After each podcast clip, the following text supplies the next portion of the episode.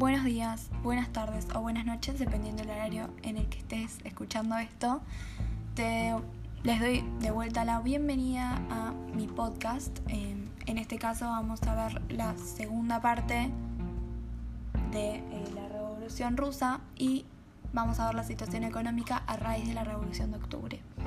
Espero que les vaya gustando por ahora y bueno, como ya les había mencionado, si prestan atención, usa términos que actualmente usamos, como socialismo, marxismo, que siguen teniendo un poco de influencia en la actualidad. Y es un tema del que se habla muy seguido. Así que nada, como para esto es la historia, nos sitúa en el mundo. Así que espero que les vayan siguiendo la mano y vamos a seguir con el podcast. La Primera Guerra Mundial había sangrado Rusia y se llevó gran parte de sus suministros. En las zonas rurales no había posibilidad de comprar bienes de consumo como por el grano, y los agricultores ya habían dejado de suministrar a las ciudades, incluso antes de la Revolución de Febrero. Ya el gobierno provisional de Kerensky había procedido a requisar forzadamente las existencias de alimentos para garantizar el suministro a las ciudades, donde la hambruna se había presentado. Al llegar al poder, los bolcheviques intentaron abandonar estas prácticas impopulares, pero por el empeoramiento de la salud y de la situación económica se vieron obligados a utilizarlas de nuevo. La producción industrial se había visto totalmente socavada por la guerra, las huelgas y los cierres patronales. Incluso antes de la llegada de los bolcheviques al poder, ya había caído en tres cuartas partes. La situación económica evidentemente no mejoró tras la invasión de la rica Ucrania por las tropas alemanas, ni tras el embargo impuesto a Rusia en 1918 por las grandes potencias, como Estados Unidos, Gran Bretaña, Francia, Alemania y Japón, ni por el comienzo de la guerra civil. Por otra parte, Lenin y Trotsky, fascinados por el dirigismo económico militarizado establecido por el Estado Mayor de Prusia en Alemania, deseando devolver a los obreros el trabajo siguiendo métodos similares, eh, similares con el objetivo de poder tener las cosas de cara ante una hipotética contrarrevolución. Sin embargo, Muchos trabajadores no querían renunciar a sus conquistas y volver a los enormes esfuerzos exigidos por el autoritarismo y la guerra. La coerción sobre ellos se convirtió en inevitable. La situación se estaba deteriorando drásticamente, provocando en unos meses la práctica desaparición de toda actividad económica en el país. En enero de 1918, la ración media de trigo en las grandes ciudades correspondía a 3 libras por mes. Las empresas debieron cerrar, los obreros no encontraban lo suficiente para comer. Bandas de saqueadores vagaban por el campo en busca de alimentos y destacamentos de desertores se enfrentaban al ejército. Uno de los primeros decretos del gobierno bolchevique fue la ratificación de la abolición efectiva de las grandes propiedades de tierras, dejando a la iniciativa de los agricultores la repartición o socialización de la tierra. El decreto sobre esta estaba en ruptura con el programa bolchevique que, que preveía la nacionalización de la tierra. Para algunos, se trata de una maniobra de los bolcheviques. Hábilmente repitieron durante varios meses parte del programa del Partido Social Revolucionario que estos últimos habían sido incapaces de poner en práctica. Marca también un malentendido entre los bolcheviques y los campesinos. Los primeros pretendían aplicar un colectivismo integral, mientras que los segundos aspiraban a la extensión y multiplicación de la pequeña propiedad. Pero con este hecho, los campesinos solo fueron coyunturalmente seducidos por el partido de Lenin, que se mantuvo ante todo como colectivista, urbano y obrerista. Por otro lado, los bolcheviques, siempre favorables a las nacionalizaciones, reconocieron que no tenían ni la voluntad ni los medios para imponer sus preferencias a los campesinos, y Lenin afirmó, no podemos ignorar la decisión de la base popular. A pesar de que no estamos de acuerdo con ella, debemos dar a las masas populares una entera libertad de acción creativa. En definitiva, la clase campesina debe obtener la seguridad firme de que los nobles ya no existen en los campos y hace falta que los mismos campesinos decidan todo y organicen su existencia. De hecho, para los bolcheviques, la reforma agraria era lo que se encontraba en el orden del día y no la construcción de una sociedad socialista que parecía imposible en un país tan pobre.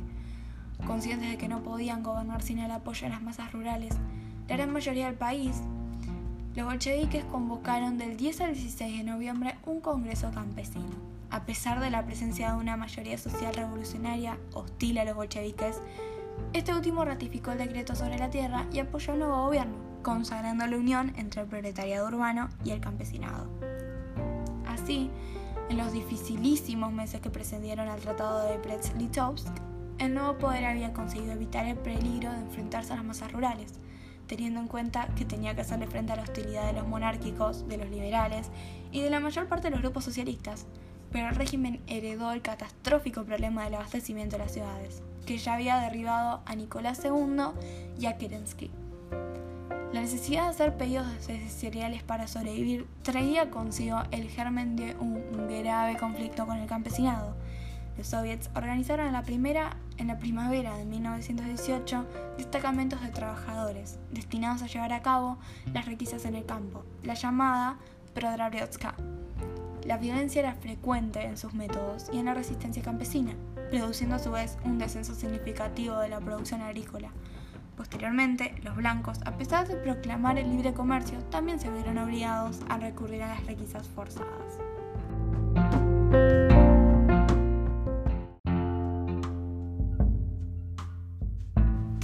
Civil, tuvo lugar un cambio muy importante en las costumbres sexuales. La crítica marxista a la familia burguesa ya había conducido a los bolcheviques a modificar la legislación concerniente al divorcio, el matrimonio y la interrupción voluntaria del embarazo. En 1922 la homosexualidad se vio despenalizada. A lo largo de la década de 1920 el deseo de acceder a una sexualidad más libre puso en marcha un movimiento social calificado como Wilhelm Reich de revolución sexual. Impuesto por las bases, no tuvo tanto apoyo por parte de los responsables del régimen y progresivamente fue perdiendo importancia. Más generalmente, el poder bolchevique, en particular bajo el impulso de Alexandra Kollontai, tomó medidas importantes para mejorar el estatus social de la mujer. Además de las legislaciones en materia de costumbres, una serie de decretos comenzaron a reconocer desde finales de 1917 el derecho de las mujeres a la jornada laboral de 8 horas, el de negociar el importe de los salarios, la preservación del empleo en caso de embarazo, posibilidad de asegurar cuidados a sus hijos durante las horas de trabajo, así como derechos políticos idénticos a los hombres. Se fomentó el trabajo de las mujeres tanto de una perspectiva emancipadora, el régimen declaró que encadenada al hogar la mujer no podía ser igual al hombre, como para paliar el déficit de mano de obra provocado por la guerra y las hambrunas.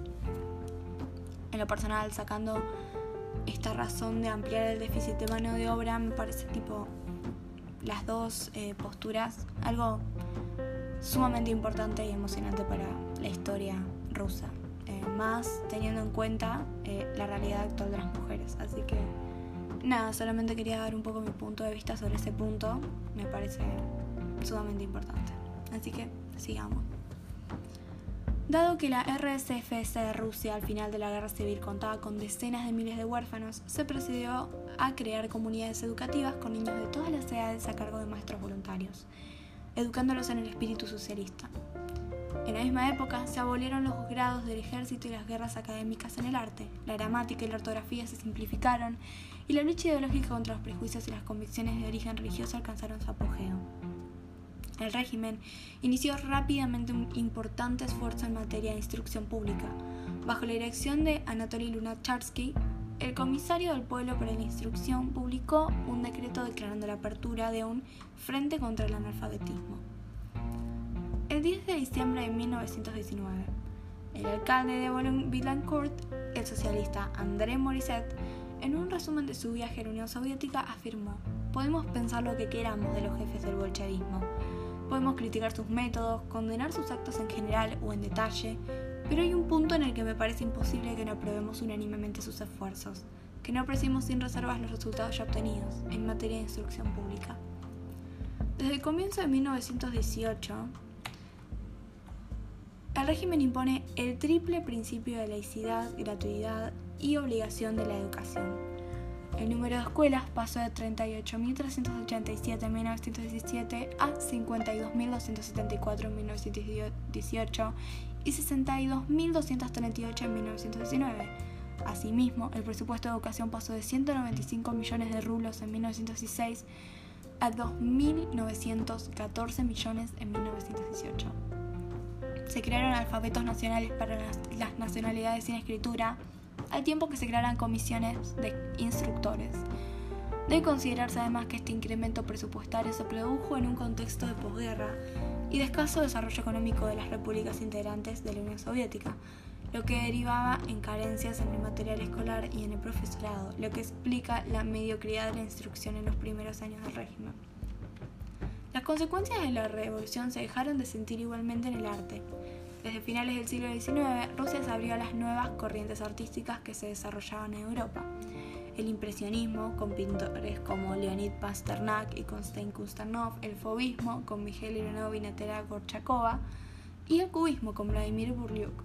Estas corrientes emergieron en Rusia como el supremacismo, que proclamaba la supremacía de la forma pura en la pintura, en la poesía, Nikolai Gumilev inició en 1911 el acmeísmo, el estreno de la ópera futurista Victoria sobre el Sol de Alexei Kruchonik y Belimir Ilivinov se produjo el 3 de diciembre de 1913 en San Petersburgo.